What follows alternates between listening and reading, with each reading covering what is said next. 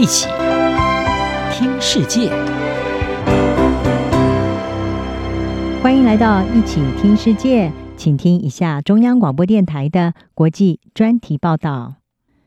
今天的国际专题要为您报道的是土耳其与叙利亚地震一周年，幸存者努力重建生活与寻求正义。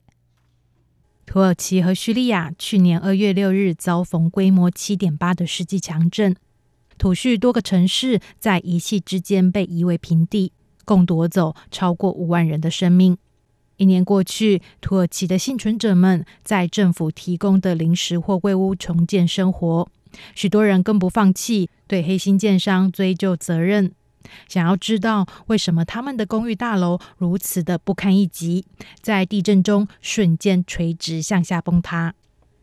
这一场世纪强震一夕之间将土耳其的多个东南城市夷为平地。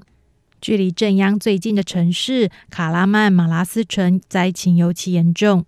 一年前的强震让许多人失去家园和店面，现在当地的商家努力重振生意。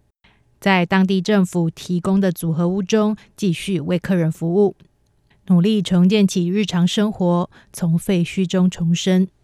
六十岁的餐厅老板古穆斯图卡在赈灾届满一周年之际，重回他的餐厅原址。谈起这一家他从爸爸手中继承的餐厅，如今剩下一片废墟，他难掩哀伤。古穆斯图卡希望。能一步一步努力，让餐厅在这里重建起来。现在，他和许多商家一样，在当地政府提供的组合屋重新营业。尽管搬到这里只容得下寥寥几桌的客人，而在过去，他的两层楼餐厅可以摆放下六十桌。古穆斯图卡仍感谢政府提供这一处地方。让和他一样在地震中失去一切的商家可以重新开门营业。他并希望借由让生意再度繁忙起来，也让卡拉曼马拉斯城重生。我们能怎么办呢？我们正努力的维持生活，我们会互相支持，让我们可以繁荣起来。如果我放弃了，如果我不相信自己，生活会变成什么样子呢？没有人坚韧抵抗，这个城市不会复兴。有些幸存者则努力为他们在地震中罹难的挚爱寻求正义，才有了继续活下去的勇气。四十八岁的赛克在去年的强震中失去了几乎所有的家人。当时地震灾后的暴风雪导致救援难度增加。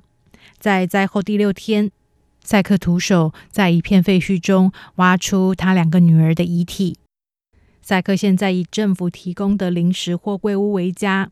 他以前住在卡拉曼马拉斯市靠近镇央的一个大楼社区。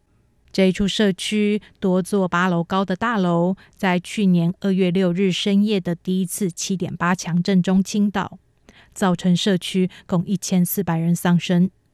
失去一切的赛克曾多次想过要结束自己的生命，不过现在他和许多幸存者一样，决心要对为何他所居住的大楼如此轻易的在地震中倾倒追究责任。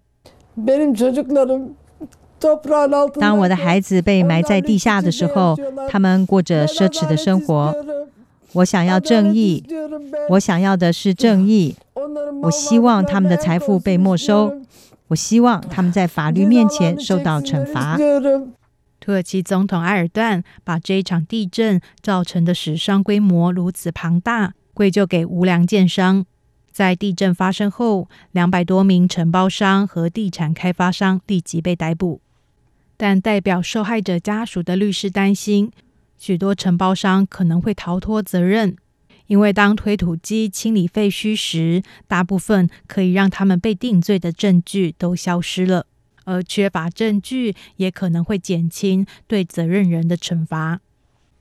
一份专家报告已经得出结论，指出赛克居住的大楼社区被震垮，是因为法规没有得到充分遵守，并把负责监督的地方官员列为主要过失方。目前，针对这处社区大楼建商和承包商的官司仍在继续，被起诉的承包商否认相关责任。